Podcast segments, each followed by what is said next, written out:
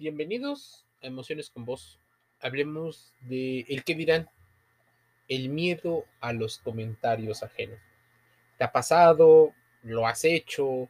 ¿Te han dicho? ¿Has escuchado? La importancia de la opinión, de la validación ajena. Tú sabes que somos seres gregarios. Estamos correlacionados con los animales y muchos de los comportamientos que utilizamos son atajos para tomar decisiones rápidas en la búsqueda de sobrevivir.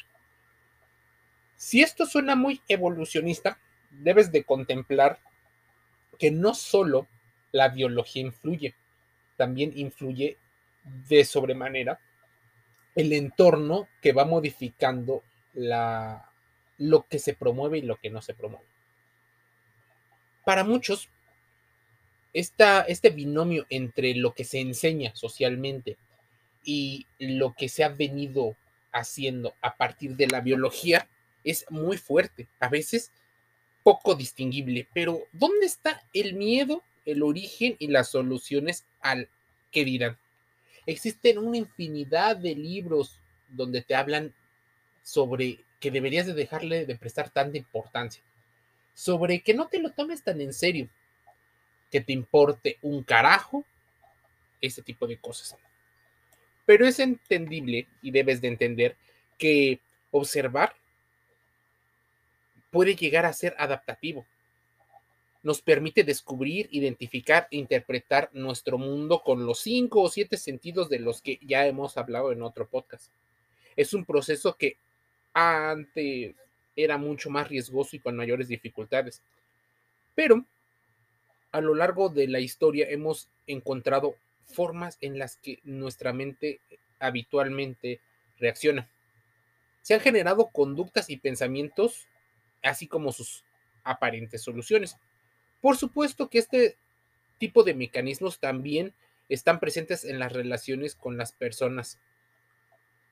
La empatía, la sensibilidad y otras situaciones pueden ser punto de partida para saber de dónde se origina el miedo a la opinión, a la segregación, a la cultura del hate.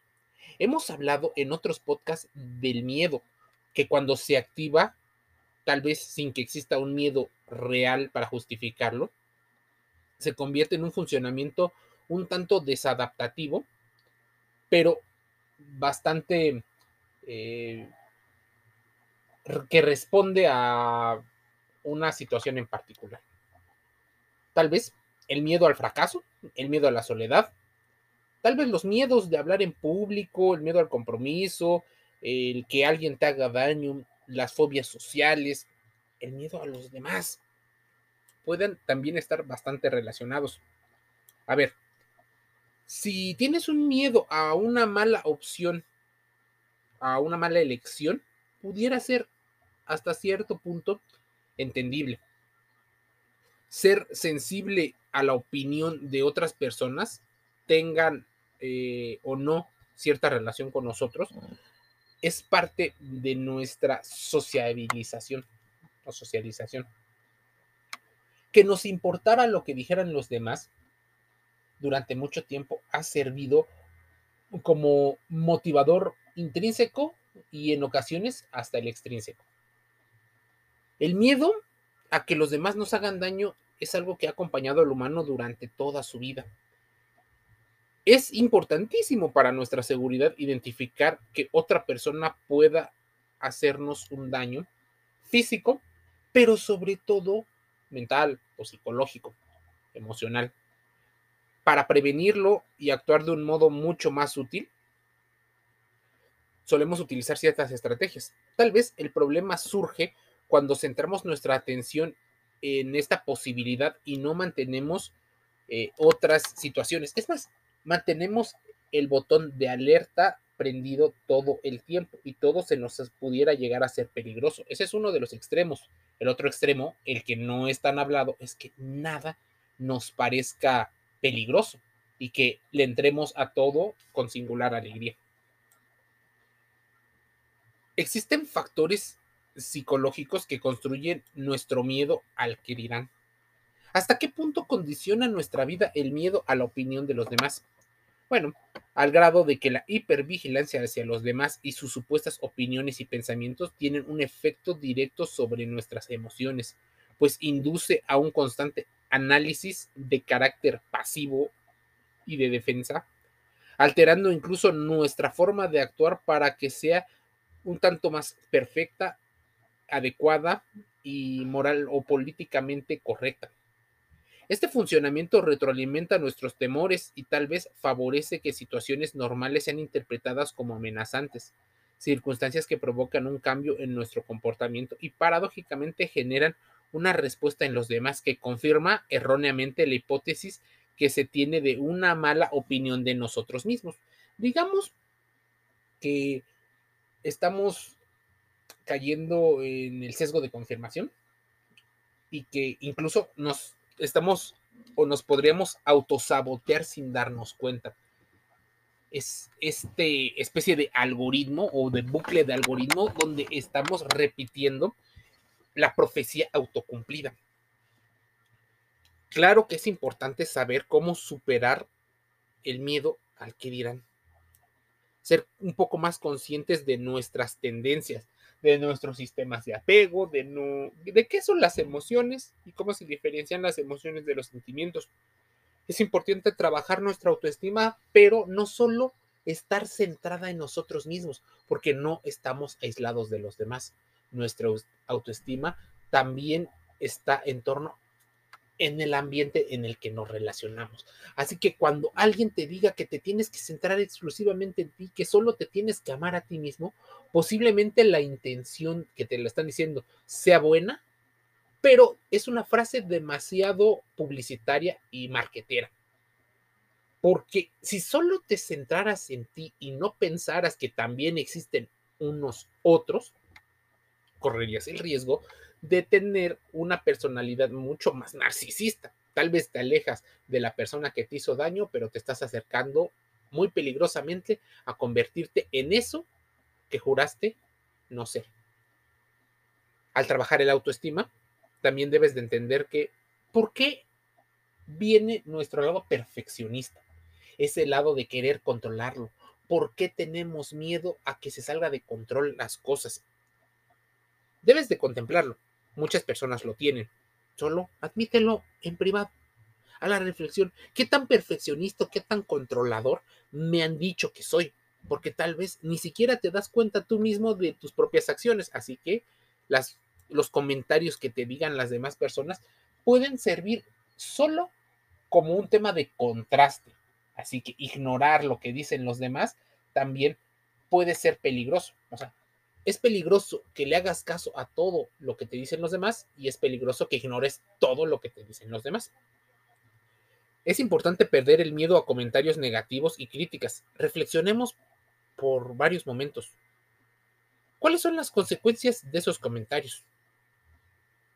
Ahora, si está en tus manos, desarrolla las habilidades sociales como la asertividad, habilidades, por ejemplo, de sobreponerte a la adversidad, de realizar o de recibir ciertos comentarios que no siempre serán los más positivos, pero no son una crítica destructiva.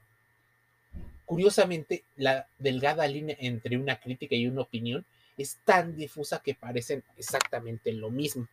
Si tú eres de esas personas que para tener certidumbre y seguridad en tu pensamiento sueles polarizar o es todo o es nada, es blanco o es negro, posiblemente tu cerebro y lo que te dicen socialmente es que te fijes más en los hechos que en las palabras, perdiendo el 50% de posibilidades de recibir información que te lleve a no tener miedo al que dirán. La mayoría de nosotros deseamos sentirnos aceptados y valorados por las personas de nuestro entorno, pertenecer y desarrollar una identidad, así como un sistema de apego mucho más seguro. Tal vez por eso se despierta inmediatamente el miedo a la supervivencia. Sentimos miedo y ansiedad ante la necesidad y ante la idea de que nos rechacen, de que nos critiquen. Y en ese afán de buscar la aprobación de los otros nos olvidamos de nuestras propias opiniones y necesidades para dar prioridad suprema a los demás. La necesidad de aprobación no es algo que aparece de la noche a la mañana. Se va forjando día a día a partir de los sistemas educativos que el gobierno, que las instituciones públicas, que la televisión, la radio, los videos musicales, las redes sociales y otras personas van influenciando en nosotros. Es posible que todo esto sea fruto de una educación muy arraigada en los prejuicios sociales, en los prejuicios morales y en las normas.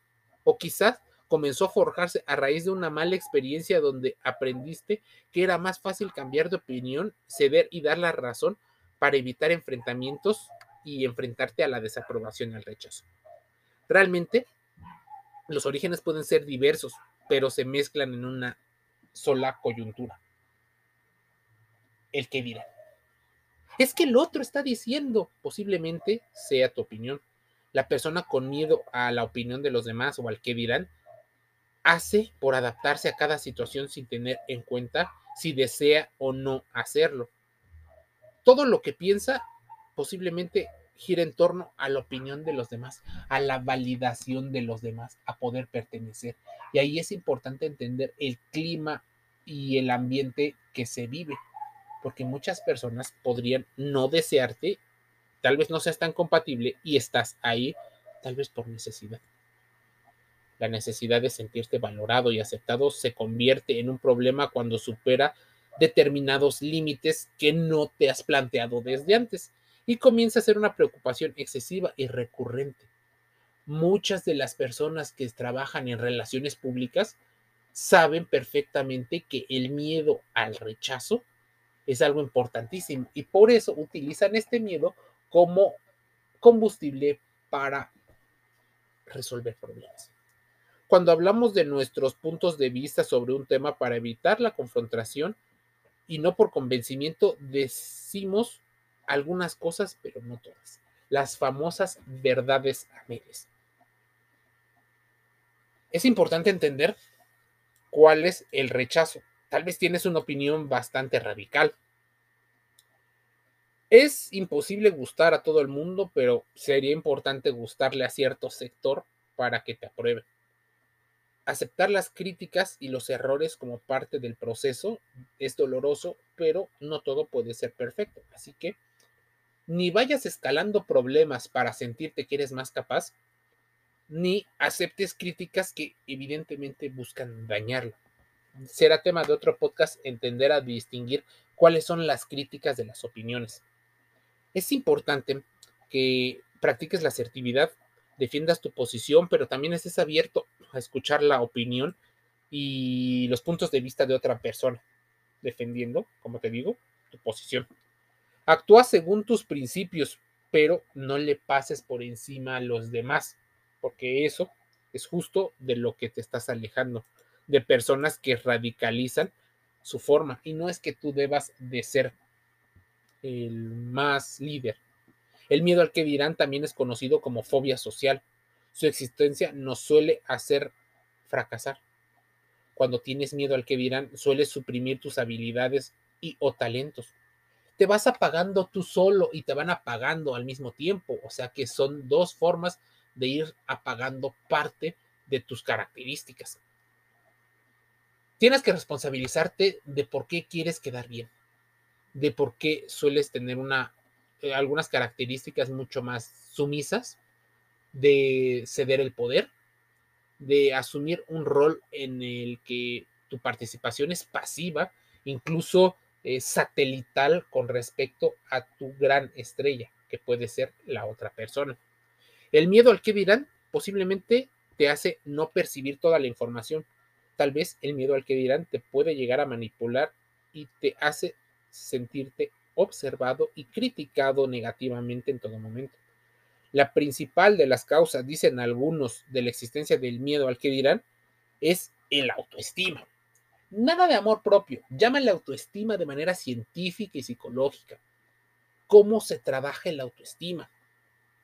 A ver, no solo repitiendo frases, no solo haciendo mantras, es yendo un profesional, porque tal vez ni siquiera tú estás viendo los problemas de baja autoestima que llegas a tener.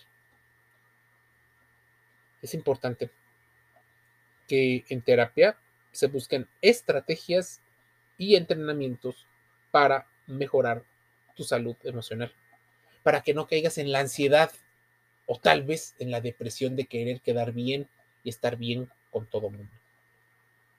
Importantísimo para tu salud. Ahora, te invito a reflexionar conmigo.